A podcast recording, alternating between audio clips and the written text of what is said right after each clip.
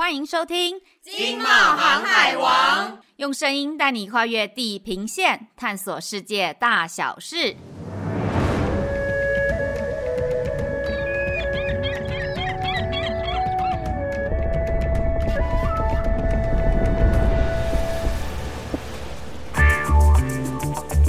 二零二零年，新冠疫情这只黑天鹅从天而降。二零二一年就成了数位经济的爆发年。我们的生活习惯、消费习惯、工作、教育、娱乐都在疫情的刺激下往数位迁移，数位商业模式也因此有了爆发性的成长。二零二一年，美国的新创融资案件啊，融资金额都双双创新高哦。欧盟、中东，二零二一年新创总投资额也都有大幅的成长。那离我们比较近的东协呢，二零二一年的数位经济交易额也成长了近五十 percent。简单来说呢，数位商业模式从早期的美中独大，到了现在已经全球遍地开花。外贸协会在今年十一月的时候办了一场很盛大的论坛活动，就是以全球数位经济新商模趋势为主题，邀请了全球各市场知名的新创还有加速器的专家一起来畅聊全球数位经济的趋势，还有新商模的机会。现场的来宾包含有外贸协会的黄董事长、以色列驻台北经贸处的杜处长、美国加速器 Plug and Play 的洪总经理，还有 Shopback 的龙总经理以及台和加速器的夏顾问等等，都是业界相当知名的专家哦。这几位专家除了分享全球的新创趋势，还分享了许多新创企业的经营之道。在现场啊啊，Shopback 的龙总经理有一句话讲得很好哦，他说新创有时候呢，不是一个从头到尾翻天覆地的完全创新，而是看到了一些模式，思考怎么样能够在地化，融合在地市场跟文化，创造一个更新更好的模式。那他讲的呢，正好就是 Shopback 的崛起。Shopback 可以说是数位新商模一个很好的例子。我们赶快来听听看他的分享。在一四年那个时候，新加坡整个或者说东南亚，我们就发现到一个新兴的情况是，先到台湾，我们电商发展已经蛮久了。那那时候东南亚它才在蓬勃发展，就是正要起来的时候。呃，不管是电商的成立，还有很多世界上的一些资金都会往东南亚那边集中。像那时候我们创办人大学刚毕业，他就想到说，哎，在观察到这个电商发展有什么可以做的，那就发现到在欧洲或者是呃美国都各自有非常的算是领导品牌做现金回馈。也就是说，在电商发展的时候，他们做了另外一个类似一个整合性的平台，消费者透过这里去连到各个电商，对消费者来讲，他的行为其没有什么改变，就是多了一个 click，然后他就可以得到现金回馈。那这个会加速到消费者他的那个粘着度跟他的购买力整整都会提升。所以他们就想说，哎，那我们就把在美国跟欧洲这样一个营运模式，从东南亚这边、新加坡还有东南亚开始做起，然后到现在短短几年，我们现在总共在亚洲跟澳洲还有东北亚总共有十个国家。哦，上网购物还有现金可以拿，这件事有点 too good to be true。一般人应该都很好奇，说 Shopback 到底是怎么做的？这一点我们龙总经理有非常详细的解释。蛮单纯，就说我们去想象，刚刚董安有提到广告的部分，其实电商来讲，它要重视的是成效型，所以在广告上，他们的 pain point 是，比如说我投注了 Facebook 或 Google 的广告，不管有没有成交，我的 CPI 其实都要缴钱。那对我们来讲，把它想象成类似电商导购，那跟我们合作的电商，从我们这边消费者，我们把消费导过去之后，它一定是一个真实的订单，甚至于已经过了鉴赏期，也过了退换或订单的时间。因此，这个跟我们合作电商来讲，它斩钉截铁、十拿九稳，它就是拿到了一个真实的订单。那因此，它就会得到它的 revenue。那这个时候，它才把一定的比例，我们当中谈好的商业条件，类似就是佣金给我们，那我们再把我们拿到的钱的一部分再返还给消费者。所以。就像龙总经理讲的，这个不是诈骗，而是他解决了电商的这个痛点。对电商来讲，他们希望的是我每一个付出钱，他们是愿意付钱的。但是我希望我付出的钱的同时，是表示我有赚到钱，而不是投注在广告。那我也不知道到底有多少人看，而这些我付出的 CPI 是不是有让我能够赚到一个订单？所以解决电商问题。另外，他透过我们，因为我们现在以台湾来讲，有八百多家的电商合作。所以它可以接触到更 diversified 或不同的 segmentation 的一些 user。举例来讲，有一些跟我们合作电商，它很大一部分都是男性用者，那他会希望说，哎，透过我们帮他导更多的像妈妈类的或者是一些 beauty 女生的 user。那我们因为这边有很多电商，我们很多的数据，所以我们就可以帮他做一些比较精准的一些算是投放或者一些活动的沟通，让这些他希望要的 user 能够转到那边去。然后另外一个，我们也发现到可能有现金回馈的关系，因此从我们这边过去的订单。它的平均每笔客单价会高于这些电商原本的平均每笔客单价。Shopback 的商业模式啊，对消费者来说是没有影响到原本的购买行为，只是多了一个点击。那在原本电商的这种会员优惠啊，都还是保有，而且还多赚到现金回馈。那对于电商来说呢，是拿到实质的订单，而且扩大导购消费族群，客单价也高。简单来说，就是消费者、电商跟 Shopback 三赢的商业模式哦。嗯，能够出现这样好的新商业模式，其实有赖政府政策的环境的营造。Shopback 的出现也是有新加坡政府大力支持年轻人创业有关。说到一个好的新创环境，我们就不得不提人称“新创之国”的以色列。这一次驻台北以色列经贸处的杜处长也有一些分享哦。The market is in in Israel. The startup market, the startup ecosystem is pretty much open and uh, diversified. And as an open market, the government do not tend to intervene in order to encourage talents in Israel to either uh, work for specific companies or if, for example, talented IT people were working for a local company and this company was purchased by a global company, then the market will still be the same. The government will not intervene. However, it will always keep on encouraging talents and uh, scholars that went overseas to complete their studies in PhD or post PhD, they will always encourage them to go back to Israel and to be a part of the local experts community, the local talents community. And it would uh, encourage them by providing them some incentives, such as tax benefits and also some other benefits, in order to keep a very strong community of scholars and scientific community within Israel.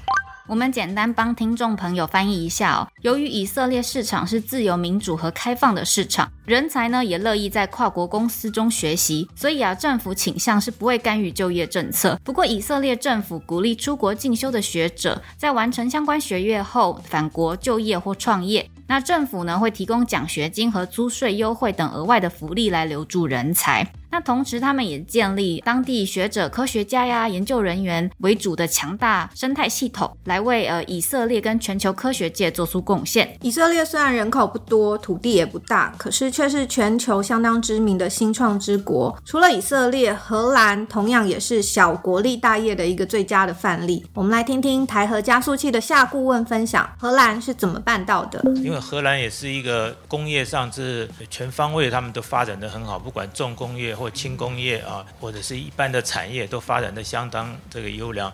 那最近我们常常提到的一家荷兰公司是哪一家？艾斯摩尔嘛，哈，这个大家很热门的。其实各位可能还不知道，荷兰还有一些隐形冠军呢，啊，那就是荷兰的农业其实相当发达。那荷兰的农业，它的那个非粮食类的这个农业的出口是全世界排名第二的。他们也是地小人稠，要利用资源。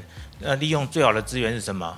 就是所谓的知识经济啊，走这个知识经济，利用人的开发人的脑力，这个可能是最重要的。荷兰当然也是以整个欧洲为它的这个腹地，所以这个嗯，让它的市场变得更扩大。当然，这个呃，荷兰的这个发展，其实它有很重要的一点，就是它的这个 mindset 啊，的从长期的建立起来，这个很重要。就他们经常都是 think global，go global。所以一定要走向国际，永远把这个 global 排在第一。另外一个是他对产业的认知也是比较不一样的，跟我们比较不一样。我们对产业的认知通常是以生产的方向、生产的技术为准，可他们认为是以解决的问题为准。从创业一刚开始啊，想的就是区域化、国际化，这真的是一个非常重要的认知哦。当我们的厂商呢下定决心要走向国际，当然也需要掌握一些市场最新趋势啦，才能从趋势中抓准未来商机。Plug and Play 台湾总经理洪大为跟我们分享第一手美国趋势。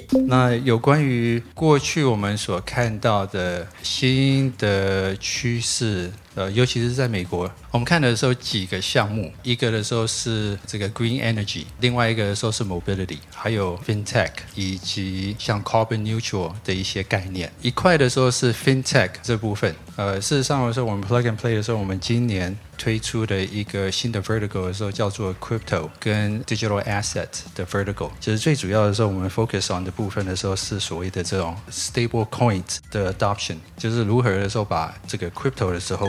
呃，它 peg to 一些 asset，然后把它给呃 digitalize，让使用者呃能够来做 trade。另外一块的 focus area 的时候是 decentralized finance，我们如何的时候也把这个 financial assets 能够把它给变成是这个数位化。再来的时候是说在 enterprise 的 blockchain，其实事实上的时候 blockchain 这个技术已经算是还蛮成熟的。那我们怎么样的时候把它给应用在这个 fintech？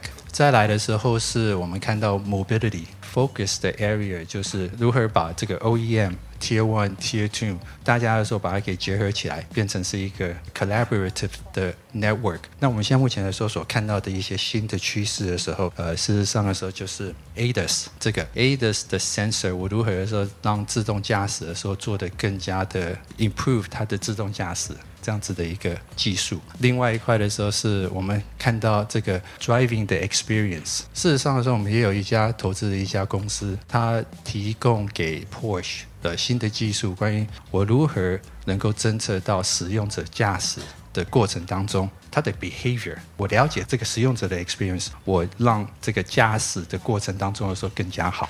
另外一个新创的时候，我们所看到的在 mobility 的这一块，叫做 Ins Electric。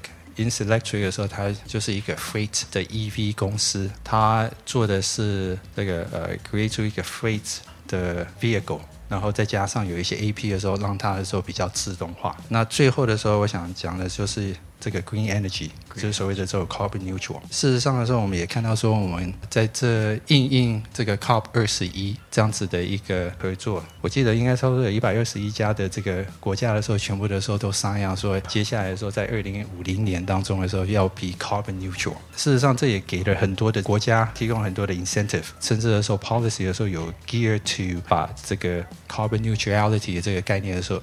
这个概念把它给推广出来，也因为这样子的时候，我们看到很多的新创。其中一个新创的时候，我们所看到的时候，其实就是一个美国 based 的 Persephone。Persephone 的时候，它是一个 SaaS 的 solution，专门的时候就可以 measure carbon 的 footprint 给企业。那我们事实上来说，我们也看到很多类似像这样子的公司，透过 AI 的技术、SaaS 的平台、Web 三点零这样子一种方式的时候，能够 create 出在这几个产业当中的，或是这几个 vertical 当中的一些应用。绿能、Mobility、FinTech、碳中和这几个关键字，请听众朋友们一定要记得哦。也可以多记下农业这个关键字哦，因为譬如说以色列来说，已经有农业的创新，譬如说是用自动化机器人啊、无人机来采收农作物，又或者是可以透过电脑视觉自动辨识，已经可以成熟可以摘的水果。像是在二零二三年五月啊，以色列将会举办农业跟水的展览。我们的台湾业者呢，如果有兴趣的话，可以前往当地了解最新的技术与解决方案哦。在听了这么多位专家的分享之后，到底我们台湾的企业们要怎么样可以拥抱数位经济，加入全球市场变革的这个新浪潮呢？我们来听听外贸协会的黄之芳董事长是怎么叮咛大家的。外贸协会最近这三年，我们自己就是一个最好的例子。我们跟很多的产业来进行连结，我们不但跟科技公司来进行连结，我们甚至跟故宫博物院也在进行连结。你可以连结的东西太多了。而且每次连结都会碰撞出哈很精彩的火花，所以勇于拥抱异业结盟，然后你自己要多培养一些跨领域的人才。大家知道立陶宛的人口有多少吗？两百多万。我们台湾的人口是立陶宛的十倍哎。那我们台湾的新创常常讲说啊，我们内需市场太小，我们没有办法培养出独角兽。那看看立陶宛人口只有我们的十分之一，它能够培养出独角兽，而它的独角兽，它的营运显然就是以全欧洲为它的这个目标，不是只是我两百三十万人。所以小国可以立大业啊！那以色列更不用讲了。那以色列九百万的人口，呃它等于是全世界除了矽谷之外最重要的一个创新研发科技的中心。那以色列有很多的这个新创科技，啊，除了我们刚才讲的这个 cyber security 之外啊，还有很多非常非常各行各业，IT、电动车、太空科技、生技、科技农业。海水淡化是世界一流的，所以小国可以立大业。这个希望大家一起加油。小国立大业真的是我们这次论坛最强而有力的讯息了。我们利用这集节目呢，把这句话分享给听众朋友。嗯，这场论坛活动真的是含金量超高，难怪吸引了两百多位听众现场参与。哇，我听完大师的这个开示，真的是学到不少新的东西。等一下我要来翻一翻我的笔记，好好复习一下。那就是听众朋友如果想要跟小慈一样继续复习的话，可以多听我们这集多听几次，那大家继续支持我们的《金茂航海王》Podcast，带来更新更好的市场资讯哦。我们下次见，拜拜，拜拜。